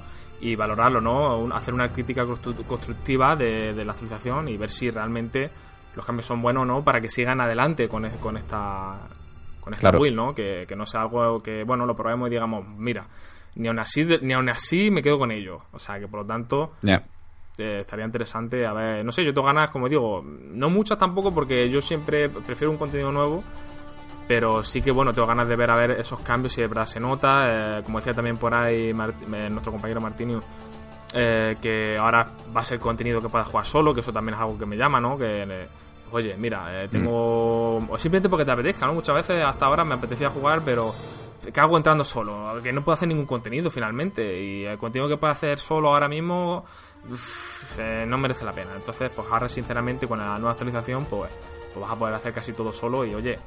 También para Sí. eso, para esos vídeos de Miriacor donde se mete el solo en nivel máximo, pues oye, podréis verlo en su canal. Así que pues mira, por aquí nos pregunta Javier Camino rápidamente. Dice que qué cambiaríamos de la zona oscura. Bueno, esto es un tema que hemos comentado mucho, pero bueno, os dejo a vosotros que, que respondáis. Porque no se te ocurre nano y mientras lo piensas tú, que nos comamos el marrón y Eso es, perfecto. eso ahí, está la, ahí está la táctica. ¿Qué cambiaría de la zona oscura? Eh, yo lo que, lo que cambiaría sería, o habría que buscar una manera, eh, que lo hemos hablado mil veces, que es el, el- el equiparar eh, los equipos. Es decir, eh, si tú eres una persona que entra sola, aunque luego tú te puedas aliar, vamos a decir así, o participar, eh, que estuvieses en una zona oscura donde todo el mundo fuera uno, aunque luego ya te digo, indirectamente te puedas aliar con uno u otro, eh, pero sería más justo. Lo, lo digo porque con el abandono que ha habido de jugadores, y es un tema que se ha comentado por aquí por el chat, eh, el que se queda solo y le gusta la zona oscura, evidentemente puede hacer matchmaking, pero en matchmaking hay mil problemas. Mira, primero, si no tienes el nivel de, de equipamiento suficiente, te echan. Eh, evidentemente, a lo mejor no tienes los mismos objetivos que tú. Tú a lo mejor quieres farmear zona 5 y 6 y ellos quieren farmear zona 1 y 2. A lo mejor ellos quieren ir de renegado y tú no. Eh, Luego muchas veces también está la barrera del idioma. A lo mejor sí. te parejas con alguien de Japón o de y, y a ver cómo hablas con él, ¿no? Hmm, Al fin y al claro. cabo hace falta co- comunicación. Entonces, considero, yo lo que cambiaría sería eso. Es decir, si tú entras como cuatro personas, cuatro personas, y entras como una sola persona, sobre todo para la gente que va a entrar sola, tener una zona oscura donde esté solo. O sea, solo me refiero eh, jugadores de un solo jugador, que no se pueda activar el unirse en, en escuadra, o si te harías en escuadra, que te transfiere evidentemente a otro servidor. Es que la, la zona oscura no es es un contenido mm, ni en la 1.4 que esté pensada para ir en solitario. O sea, como mucho es para ir en solitario para intentar conseguir objetos, para farmear, para conseguir botín o lo que Pero para enfrentamientos, o sea, estás perdidísimo. no. Sí, claro, Claro, pero, pero, se sabe. eh, Pero yo creo que la gente. yo entraba- la sí, la gente que entraba sola eh, era en los primeros Claro. niveles, ¿no? Quería decir, tú, César. Claro. En la zona, ¿no? Eso es que, claro, cuando yo entraba para farmear, aunque fuera en grupo, yo entraba para farmear. Eh. Independientemente luego si nos encontrábamos un grupo de renegados, íbamos a por él. Evidentemente, o si nos atacaban, nos de- defendíamos. Nunca hacíamos lo de si veíamos a uno solo, evidentemente acabar con él. Pero es lo que digo, el, el que no tenga gente ahora, o, o incluso hay gente que le cuesta más, yo que sé, pues eh, encontrar alguien con quien jugar, o, o no se termina de decidir a jugar con alguien, por lo menos que la pueda disfrutar, que a mí al fin y al cabo va a ser igual de difícil, porque aunque estés solo, si te quieren cazar y no eres hábil, vamos a decirlo así, o no vas bien equipado, te van a matar también, porque te puedes cruzar con otro jugador, evidentemente, que vaya muy OP. Pero Mm. considero que deberían de hacer algo para, sobre todo para evitar eh, abusos, porque yo personalmente soy de los que pienso, aunque la gente diga es que no sabéis jugar, eh, no sé dónde ver la diversión a quedarse cuatro personas en una puerta esperando y a todo el que sale solo reventarlo. No veo la, no veo la diversión. ¿Sabes? Que ahora se va a acabar, porque con el tema de llevar el set eh, que hace que no pierdas eh, de Banshee, que no, no pierdes experiencia y no pierdes tal, al final mm, te va a dar igual si te matan. Pero bueno, por lo menos que eso. No pierdes llaves, horita- pero tampoco.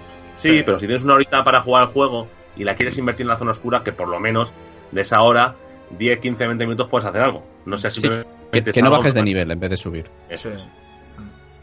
Pues sí, mira, una pregunta relacionada aquí con, con la zona oscura que nos ha dejado Darez, que me pareció bastante interesante. Nos dice que ¿quién ganaría en una batalla de PvP alguien que farmea en la zona oscura o alguien que farmea fuera de la zona oscura? Contando ya esto en la, en la actualización 1.4. Ah, es decir, 1.4 o 1.3. En la 1.4 Ambos, ¿no? Estaría igualado, ¿no? Porque... est- estaría igualado. Sí. Depende de los objetos que hayan conseguido y lo Claro. bien equipos que estén. Pero se puede conseguir todos los equipos y todas las eh, piezas de- en todos los sitios ahora mismo. Ujú, Entonces tampoco. Igual. Vamos, que el que quiera, el que quiera equiparse fuera se va a poder equipar fuera, el que se quiera equipar Eso es. O sea, el problema siempre ha estado ahí, ¿no? Y es que la zona oscura es como que es más inmediata. Vas, matas al jefe, te cae una cosa, abres un cofre, abres una co- o sea, coges otra cosa y la extraes. Es más rápido que voy a hacer subsuelo, voy a acabar la misión, media hora, 40 minutos es Sí. muy difícil, acabo con el jefe y es una sola cosa. Y, y en ese mismo tiempo, en una zona oscura bien, si además tienes suerte y que a veces pasa y te meten en un servidor vacío, te hinchas. Te hincha. Y si vas en escuadra ni te cuento. Entonces, el problema es eso, que lo- la inmediatez es, eh, siempre va a la zona oscura, que es lo que más rápido te va a dar los objetos. Pero es que ahora en la 1.4. Bueno, Claro. claro, también, también vas a tener. Pero en la 1.4 tienes por cada vez que subes de, de rango de subsuelo, que subes cada 4.000 puntos o no sé cuántos era. No, más de 4, pero es, es muy rápido también. Por cada nivel de experiencia propio de fuera también que consigues. eh, puedes comprar también con créditos Fénix cajas que te pueden tocar objetos. O sea, al final también consigues Está muchos igualado. objetos, ¿eh? Sí, yo creo que más o No hay, menos está hay tanta igualado. diferencia como antes. Sí. Y es más que todo el contenido que hagas fuera, siempre que esté ajustado al nivel de al nivel del mundo, ¿no? Eh, al nivel 4, te va a dropear siempre lo, lo más alto. En zona oscura tendrás que farmear Sí. las zonas. al- No, no, también iba relacionado con el nivel del mundo, ¿no? También, también está. También. Sí, también está Pero relacionado. si farmeas en la zona 1 y 2, ¿no te va a caer peor que en la 5 o 6? Te puede caer mejor. Eh, no, en teoría te puede, tienes más probabilidades cuanto mayor sea el ene- mayor tenga nivel el, el enemigo y mayor sea el nivel de mundo. Pero en cualquier Claro, zona te pero puede caer sí. cualquier pieza. Pero si todo. A ver, ahora como vais de escalado por nivel de mundo, la zona Eso oscura. está en las notas del parche, ¿eh? Claro, No sí, acuerdo. pero es que yo tampoco me acuerdo, por eso estoy a ver si os Pues sí, sí, sí, yo me acuerdo que ponía, ponía que, eh, eh, es decir, una cosa es el nivel de mundo. Hmm. Vamos a decir que si el nivel, el último nivel del mundo te permite 2.29 y lo anterior, que no sé cuál es exactamente, ahora mismo no me acuerdo, 0.4, eh, si tú vas a la zona 1 y 2, será 204, si vas a la zona 3 y 4, ¿sabes lo que quiero decir? Pero, eh, evidentemente, en la zona 1 también te puede dropear 229. Así me entiendes. O sea, una cosa es, eh, digamos que el nivel de mundo dictamina el baremo entre los que se van a mover las piezas, ¿vale? Y luego el nivel de los enemigos va a ser el que va a determinar, porque ahora no va a haber enemigos de nivel 35. Entonces, No. eh, imagino que enemigos de 31 32 en la zona oscura dropearán 204 y, y, y de 32 33. Sí, pero en el mundo 4, la zona oscura, todos son nivel 33. Pues entonces ahí da igual la zona ya en la que estés. O creo que sí, no lo sé. Es, Es, así, que ahora es me así, pilláis. mejor da igual la zona en la que estés entonces. Claro, porque Creo que había una eh, que eran más poderosos, no me acuerdo, no me acuerdo cómo estaba nivelado eso, estaban las notas del parche. Pero eso, eso es interesante también, porque ahora ya o sea, va a estar todo más repartido. Tú vas a entrar en, un, en, Claro. En una zona oscura y puede haber gente en la 1, gente en la 2, gente en la 3. Sí. Eso está nos mejor. comentando Y es aquí así, sí. en el chat Martino, dice, la zona oscura ahora solo tiene un nivel. Mundo 1, 30, 2, 31, 3 será 32 2. y Y 4, cuatro, 33. Eso. Entonces te puede caer igualmente en la zona 1 o 2, que supuestamente será la, la más fácil porque los enemigos, bueno, no, estarán iguales, ¿no? Entonces, Sí, pero quizás la- las zonas 1 y 2 creo que son más fáciles de farmear que las zonas de arriba. Creo. sí, porque los enemigos no son, Sí, pero o sea, era aunque el sean nivel mismo de nivel, no son tan poderosos. Claro. Era por el nivel de enemigos. Si tú ahora vas a tener en todos el mismo nivel, te va a dar igual. Ya, pero... Ya, lo que pasa es que no es lo mismo enfrentarte a un, Escu- de escudo a que suele un estar arriba. Riker. Pues Claro, eso. Porque abajo sí, abajo, en la, en la zona en la zona 1 que te metes, según sales, eh, donde está el callejón ese que luego tienes el, el desguace ese de coche Eh. enfrente, ahí eso es un Riker siempre que sale, con, con pistola. No es lo mismo ese jefe que el que está en... eh, ¿Cómo se llama la zona esta de, de arriba? La Igual, el gordo, el de fuego. el, eh, sí, el de arriba, el, el del escudo. Bueno, es básicamente con un enemigo que tiene un escudo que además está rodeado por más, por más jefes, será más difícil de farmear esa zona que la otra. Entonces entiendo que la gente ahora rotará en vez de rotar las zonas altas, a lo mejor rotar las zonas bajas. Pues Sí. Seguramente. Por cierto, un segundo, me vais a permitir que me ausente dos minutos. Que Sí, tengo sí. que responder una llamada urgente. Tranquilo. Os dejo Muy aquí con, con mi querido amigo Sinchan. Ahora vuelvo. Muy bien. Sea como sea, digo que eh, no os preocupéis demasiado dónde- eh, de dónde conseguir las piezas. Digo que ahora mismo, según Miracor, ¿no? Ca- caerá de todo en todos los sitios. Va a, haber, va a ser una lluvia de loot. Ya que el loot sea bueno, pues bueno, dependerá de la suerte de cada uno. Espero que no sea una lluvia de botín tan bestia como lo que hemos visto en PTS, porque han anunciado que no va a ser tan bestia. Y aparte, si fuese tanto contenido en tan poco tiempo, al principio se hará muy bien eh, y muy agradable a todos los jugadores, pero enseguida conseguiríamos todos los objetos. Y tienen que intentar alargarlo también un poquito y, y tener que te haga el aliciente ese de por fin he conseguido mi objeto que estaba buscando. Sí. Pero bueno. Pues bueno, pues vamos a pasar a ya a vuestras preguntas. Eh, por ejemplo, voy a coger aquí la primera. Así que, bueno, chicos, si queréis que respondamos a vuestras preguntas, que vamos a, a pasar a, a la zona de preguntas. Eh, voy a empezar con la pregunta de Darzon, que ya me la ha hecho antes el, el- el chico, así que le voy a responder. Nos pregunta que cuándo Muy sale bien. la segunda zona oscura. Pues de momento no hay fecha. O sea, no, No tenemos se sabe No nada. se sabe nada.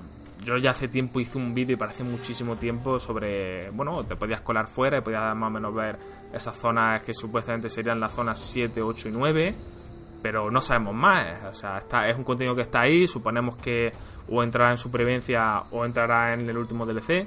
Pero de momento no hay nada de, mm, de fechas. Y bueno, hablando de fechas también, ya antes de, pasar a las siguientes preguntas mí, vamos a recordar Mm. cuándo sale la actualización, horas y demás peso. Martes, es decir, eh, o sea, el, el martes que viene, día 25, creo que es a las 10 y media de la mañana, hora española. Va a haber tres horas de mantenimiento y vamos a poder descargar, creo que un poquito antes incluso, el contenido. No hay matización de tamaño de peso para plataformas, pero depende de la plataforma, tendrá un peso u otro. O sea que bueno, como lo que simplemente lo que tenéis que hacer, pues aprovechar durante el mantenimiento, dejáis la consola en reposo Sí. o, la tenéis encendida. En PC no sé muy bien cómo funciona, a mí, si me puedes decir cómo pueden hacer en PC. Sí.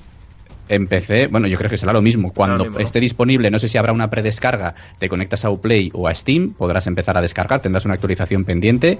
Y no me acuerdo en este juego si va a ser así o no, pero siempre suele haber una descarga en la que a partir de un punto es jugable, pero no está completamente descargado. O esperas a la descarga completa. No creo que sea tan bestia la descarga como 40 gigas, o sea, van a ser yo creo que entre 3 y 5 la primera noticia que salió, pero bueno, no se sabe.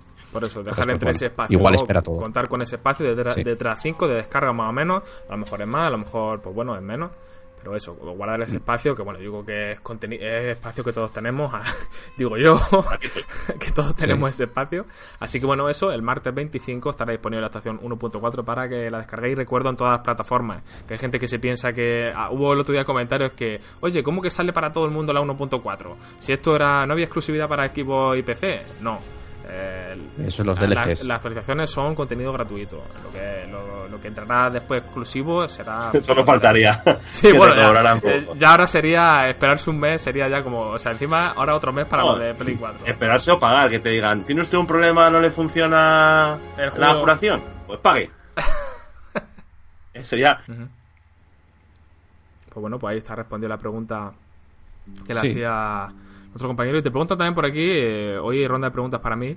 Dice que eh, cómo se te ocurre a ti que sería supervivencia. Bueno, supongo que también porque él habrá visto, bueno, nosotros ya hemos dado nuestra opinión. ¿Qué te parecería a ti supervivencia? Hombre, pues eh, yo estaba pensando, yo estaba deseando que fuese también un poquito más de contenido PvP por balancear el tema, pero con lo que hemos estado comentando y demás, por el nombre y todo eso, el tema de que también sea contenido PvE me parece un pilar importante, porque al final, si va a haber una facción nueva, esos caza gentes y demás, igual nos tenemos que aliar entre nosotros para darles caza. Entonces, eh, igual es una zona nueva en la que hay que coordinarse para acabar con esa gente. Eh, podría ser un plan oleadas, porque supervivencia mm, lo veo bastante relacionado con el tema de oleadas, pero es que no tengo ni idea de, lo, que, lo que va a ser. ¿Y si habilitaran la nueva zona, la 7, 8 y 9 de la zona oscura? Sí. Y, e hicieran que en esas zonas pudieran eh, ayudarse escuadras entre ellos, para acabar precisamente con esos enemigos. Hombre, pues estaría muy bien. Pero sí, eso seguiría siendo también eso, un, un PvE. Es más o menos lo que hemos comentado, pero mm, restringido a esas zonas nuevas de la zona oscura. es, que es que por eso es que es muy difícil imaginarse un contenido llamado supervivencia en la zona oscura. sí. No, tiene que ser algo... No, no, yo creo que no va a ser en la zona oscura tal como la conocemos. O es en una zona fuera de la zona oscura o es una zona oscura diferente. Claro, pero que yo no la, no la zona oscura solo a pistola o, entras, por ejemplo, sin nada, sin armas y tienes que tratar de buscarla en... Por el, teaser que nos comentaron... por el teaser que nos enseñaron y nos comentaron, tiene pinta, sí. Pero salían, cazadores, pero salían cazadores. Salían otros enemigos. Sí. Que al final, al cabo, no sé, podría ser también eso. Que esa zona Hombre, a mí me gusta la idea esa la idea de salir sin objetos, la idea de, no tener más que una pistola o lo que sea y tener que moverte rápido, intentar salvar el culo, eso me parece, me parece bien, es algo completamente nuevo en el juego, es una mecánica nueva y las mecánicas nuevas tienen su riesgo también porque pueden salir mal, pero me parece, me parece arriesgado, pero bien. Sí. No sé, es que se me ocurre muchas cosas. También había, alguien nos comentó hace muchísimo tiempo también en uno de nuestros vídeos que los cazadores podían ser, por ejemplo, eh, introducirlo en la zona oscura, ¿no? Y que fueran, cada vez que se pusiera alguien renegado, que salieran en busca de ellos también. Sí, sí, estaría bien también. Pero no sé, no lo veo yo dentro de la zona oscura, ¿eh? Igual tal como lo hacen, podría estar bien, pero no es algo que esté pensando en que vaya a estar en el mismo sitio, en la zona oscura. Claro, mira, como dice, como comenta Jonathan Robles, dice, la zona oscura es ya supervivencia, tienes NPC renegados. Eh, sí, también mirando la también, también pero por eso, no sé, o sea, estamos tratando de buscar eh, la lógica, ¿no? A, cómo podría ser supervivencia mm. en, zona oscura, pero no sé, como que falta algo. Yo creo que todos vemos, nos imaginamos seguramente un contenido más en PvE, es más fácil de imaginarse algo así que, en zona oscura. Simplemente por el hecho de que yo creo que todos asociamos que, que la zona oscura siempre lleva a otro agente, enfrentamiento con otros agentes, renegados, patatí, patatá. No sé. Veremos a ver. Y bueno, vamos a pasar a otra pregunta por aquí. Nos dice Iñaki García, dice, las misiones en su suelo ahora con el parche, ¿qué tal son para hacerlas en solitario? Bien, sí, o sea, llegó a estar incluso demasiado fácil, pero ahora mm, yo puedo hacer también una misión en el máximo dificultad en solitario, teniendo en cuenta que hay que cubrirse bien y depende qué enfrentamiento. O sea, está bien porque si te lo tomas demasiado a la ligera, pum, te pueden matar fácil. Entonces, eh, tienes que concentrar un poquito, pero lo puedes llegar a hacer relativamente fácil, mucho más fácil igual que, que ahora el, lo que te puedes encontrar en heroico, que es, eh, vamos, como te dé un, un escopetazo uno de los tíos, adiós. Entonces, ahora es más asumible. Yo creo que está mejor balanceado. Y en la siguiente pregunta nos preguntan eh, dos personas, así que menos mal que me he acordado. Eh, nos, nos preguntan por el tema de niveles del mundo. Roberto Majano y la otra persona, es que me encuentre por aquí el comentario. Eh, Alberto Masbe. Nos preguntan los dos por los niveles de mundo, que cómo funcionan, que cómo va a estar escalado. Ah, a ver, el, el nivel de mundo, hay cuatro niveles de mundo y depende de lo que escojas, todo el contenido del juego al que juegues mm, va a tener un nivel de dificultad u otro. Cuanto mayor nivel de mundo tengas, más dificultad y mayor es la recompensa. El nivel de mundo es 1, 2, 3 y 4 y en el 4, que es el último, es donde consigues todos los objetos que consigues son del máximo nivel, que sería 2.29. Si vas hacia abajo, los objetos que consigues son de menor nivel. Son más fáciles, los enemigos los matas más fácil, el nivel de dificultad de los enemigos el máximo es 33 y luego iría hacia abajo. 33, 32, 31 y 30. Todo así, todo el contenido, tanto subsuelo como las misiones de la, de la historia, como la- las incursiones. Las incursiones lo único tienen como excepción que es el único sitio donde puedes poner nivel de dificultad heroico. Pero el nivel de mundo define el nivel de los enemigos. Seguirían siendo 33, pero en heroico pues eh, hay más enemigos y es más complicado. Sí. Recordad también que si sois nivel máximo, que será ahora 2.29, si queréis piezas a ese nivel tendréis que cargar siempre el nivel máximo, o sea, nivel de mundo 4. Sí. Si cargáis cualquier otro mundo, va a ser el contenido más fácil, pero el loot va a ser peor. También, como hemos dicho, tenéis la opción de ayudar a la gente que está por debajo de ese nivel, ayudar a, Claro. al cargar pues eso, un, un nivel más fácil, meterlo en su mundo o ayudarle eh, cargando vuestro, vuestro nivel de mundo para que él coja piezas. Todo eso ahora va a ser Vale, posible, que es algo que está bastante bien. Una cosa, Martínez está matizando. La zona oscura depende de tu nivel de equipo. Eh, sí, a ver, Sí. el- los servidores, la horquilla de nivel a la que entras en la zona oscura depende de tu nivel de equipo, sí. Pero eh, aunque tú intentes entrar en la zona oscura con un, con un nivel de equipo de 183, imagínate, si estás en nivel 4 de mundo, cuando entres te vas a enfrentar al máximo nivel de dificultad de los NPCs, pero los jugadores que te encuentres serán de tu mismo, Bracket. de tu mismo nivel. Exacto. Luego por ahí nos preguntaban, eh, pa, pa, pa, pam, ¿dónde está aquí? Que si las armas también se quedarán en 2.29. Bueno, las armas est- están ahora Sí, mismo también todo. en Eh, 2.29. Estaban ya. Sea que por sí, tanto ya. seguirán. Lo que sí que han dicho que quieren actualizar las armas con nombre, pues como son la Caduceu, la Mida, la- esas que se han quedado estancadas en esos niveles bajos y traerlas todas a 2.29. Pero que de inicio no lo vamos a tener, que será un tema que cogerán más adelante. Eh, por aquí nos pregunta que si ya está, está ya la actualización. El martes, eh, durante el mantenimiento de 9 y media a 12 y media hora española, eh, estará, eh, como siempre, meterán ahí la actualización, así que estar atentos. Y, y te, te preguntaban también por ahí, por ejemplo, aquí a Ascanio Gómez, que sobre el tema del, del movimiento de la, de la inteligencia artificial de los enemigos, que si se mueven más Sí. rápidamente, ¿cómo lo has visto? O sea, esto ya lo he comentado la semana pasada, pero bueno. Bien, lo sí, sí, sí. Lo, he- lo he visto bien, no es perfecto, hay movimientos raros, hay movimientos... eh, y, y hubo, hubo momentos del, del PTS incluso en el que te encuentras mm, reacciones igual raras de, de los jugadores, de de repente te están disparando, están a punto de matarte, igual paran de disparar o corren hacia otro lado.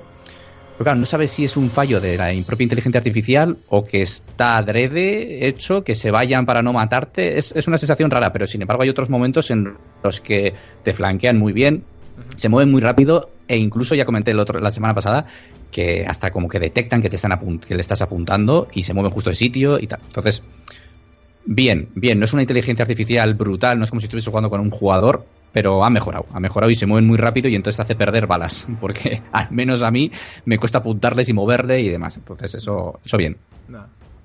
Nos pregunta por aquí Bo- eh, Bolaños que si se puede escoger el nivel de mundo o hay que ir subiendo hasta llegar al nivel de mundo 4. Yo supongo que también irá un poco escalado Hay que ir subiendo. Eh, claro, irá escalado a, a tu, a tu nivel de puntuación. Es decir, uno que sea pues no tenga nivel de puntuación no va a poder poner el nivel 4. Por eso el No. tema de que te ayudes con amigos. Es lo que también hicieron ellos, Sí. enfocaron ellos en, en el S.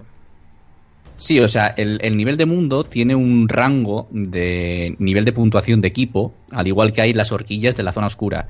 Y un poquito antes de llegar al mínimo de- del rango ese de nivel de mundo, se te desbloquea ese nivel. Es, es decir, si por ejemplo el nivel 4 de mundo creo que es a partir de 201 de puntuación de equipo, no, no me hagáis mucha idea, no me acuerdo, pero imagínate que es entre 201 y 229. Pues ese, es la posibilidad de ir a ese nivel se desbloquea en el 190 Entonces, cuando tú ya tienes 190 de puntuación de equipo, ya puedes acceder a ese nivel de mundo. Y de la misma manera los anteriores. Nos comenta WRC Sound, dice la dificultad de la, zota, eh, de la zona oscura 1 y 6 del mundo eh, del mundo 4, perdón, será la misma. Dice todo el mapa del mundo 4 nivel 33 de enemigos. Creemos que sí. Sí, lo, Porque yo creo que lo hemos comentado antes. Yo creo lo- creo lo- que sí, no me acuerdo del 100%, pero yo creo que sí. Sabemos que sí. Yo no creo que iban a quitar lo- los enemigos del nivel 35, estoy seguro que sí. Lo del 34 no me queda. No, no me Sí, acuerdo. 34 también. 34 el también, máximo ¿no? es 33. 33, ¿no? Sí, sí, sí. Lo que pasa que en el nivel de 4 de mundo, todas las zonas creo que van a estar repletas de nivel 33. Sí que es verdad que aunque no varía el nivel de dificultad de los, de los enemigos, no es lo mismo matar a unos enemigos que a otros. Entonces, los enemigos al mismo nivel más poderosos estarán arriba, en la zona 5 y 6. Ujú. Bueno, pues por esa parte. Bien. Por ahí también nos preguntaban que cuándo el mantenimiento, por la mañana o por la tarde. Por la mañana. No hemos dicho nada de las horas porque, bueno, pensamos que pues, ya era algo normal, ¿no? El mantenimiento siempre es por la mañana, pero de 9 y media a 12 y media de la mañana. A hacer ese inciso que nos preguntaban por ahí. eh, que, que yo lo he dado por hecho, sinceramente, pero bueno, por si acaso. Sí, como siempre, como en todos los mantenimientos que hacen. Eso. Dicen que, bueno, lo comenta, dice, capaces son de poner mantenimiento también por la tarde.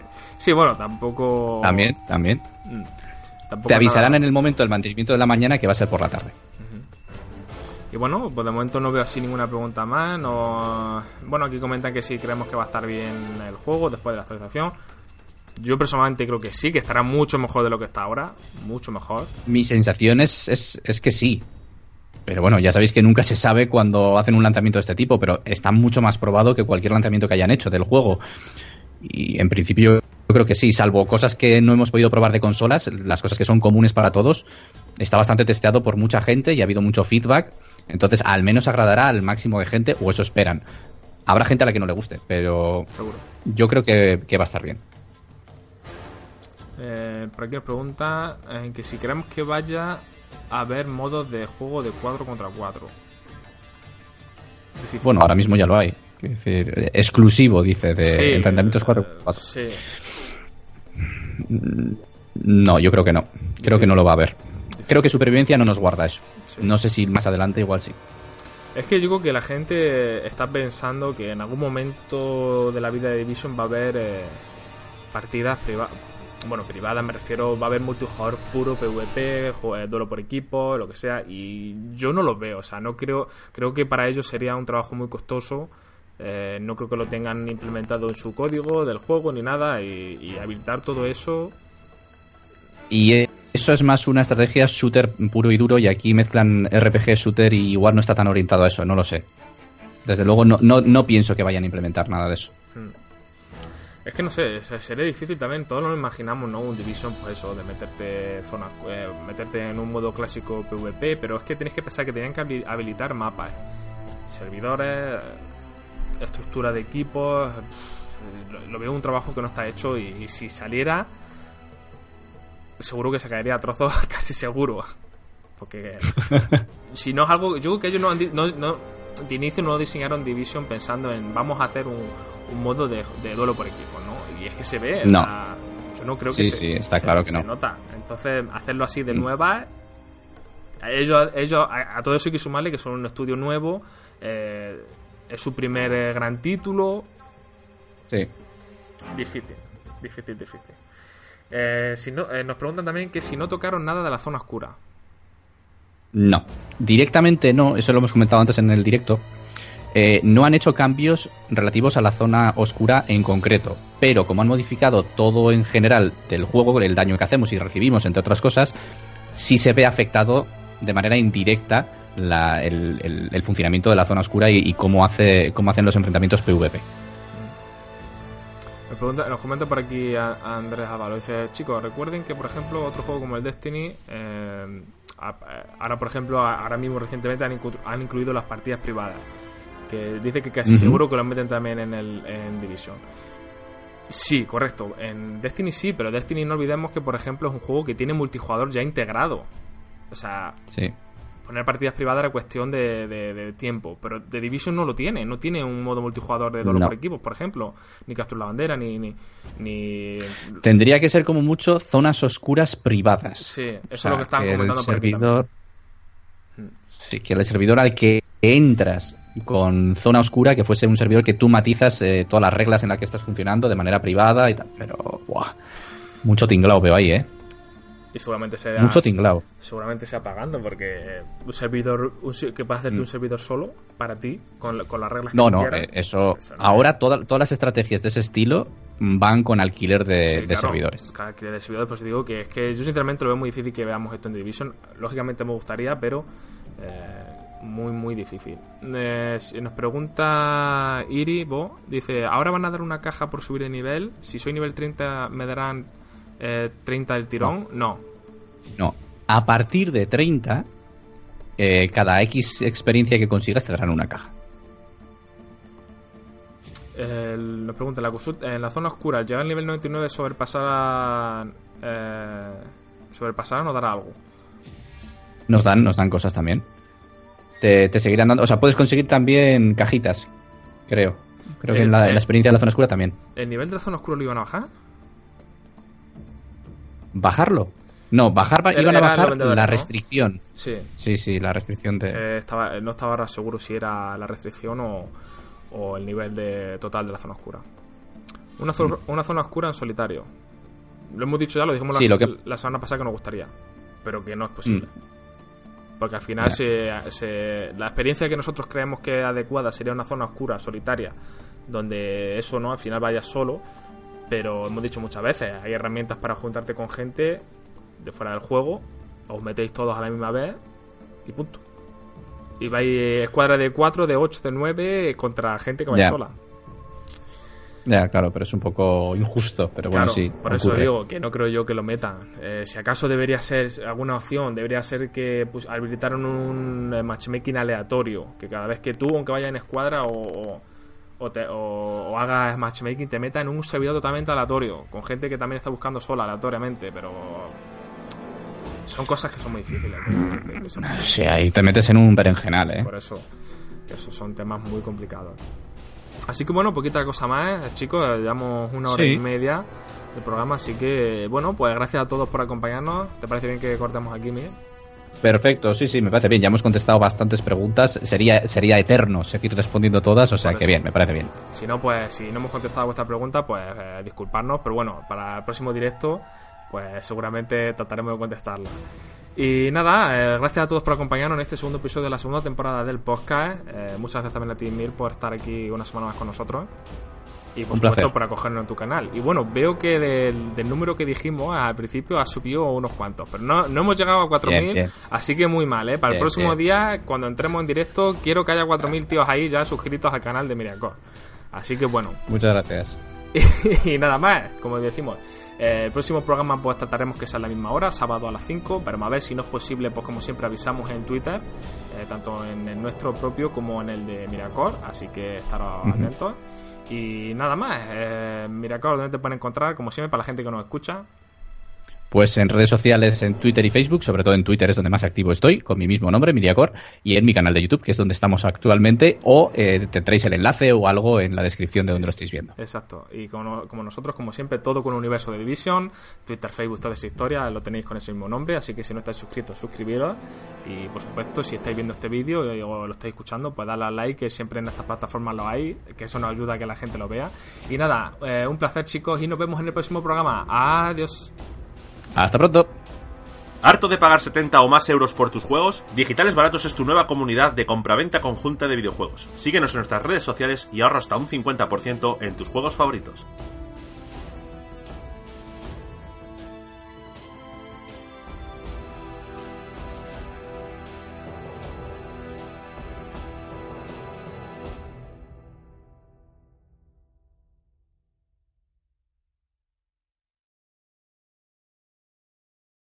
Amplify your career through training and development solutions specifically designed for federal government professionals. From courses to help you attain or retain certification, to individualized coaching services, to programs that hone your leadership skills and business acumen, Management Concepts optimizes your professional development. Online, in person, individually, or groups, it's training that's measurably better.